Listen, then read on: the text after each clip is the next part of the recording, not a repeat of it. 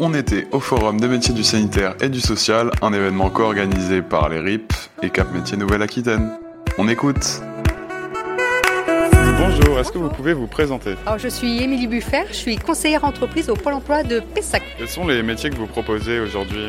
Alors pour cette journée de la santé, on propose des auxiliaires de vie, des assistants de maternelle, dans le domaine médical des infirmiers, plein de métiers dans le domaine euh, privé, euh, public, euh, voilà. Selon vous, quels sont les avantages ou les inconvénients de ce genre de métier? Les avantages, c'est que c'est diversifié. On peut passer dans une structure en faisant plusieurs postes et évoluer à ce poste-là. On peut être auxiliaire de vie et être aide-soignante par la suite. Euh, ça, c'est un exemple. Pour les ambulanciers, on peut être auxiliaire ambulancier et passer un petit diplôme et être ambulancier par la suite. La rémunération aussi qui s'adapte en fonction de cette expérience et du cadre de l'entreprise et de la structure dans laquelle la personne va travailler. Les horaires aussi qui peuvent être adaptés en fonction du planning de la personne et du salarié. Voilà. Et puis la rencontre et l'enrichissement du travail que l'on fait auprès des personnes que l'on va accompagner tout au long de sa carrière. Comment on accède à ce type de métier? Ça dépend les métiers mais c'est vrai que principalement dans ce domaine-là, on entre dans ces métiers-là par le biais de diplômes. C'est peut-être euh, la contrainte que nous, on a au niveau de Pôle emploi, c'est de trouver des personnes, des candidats qui auront les diplômes associés aux métiers recherchés. Donc c'est principalement par le biais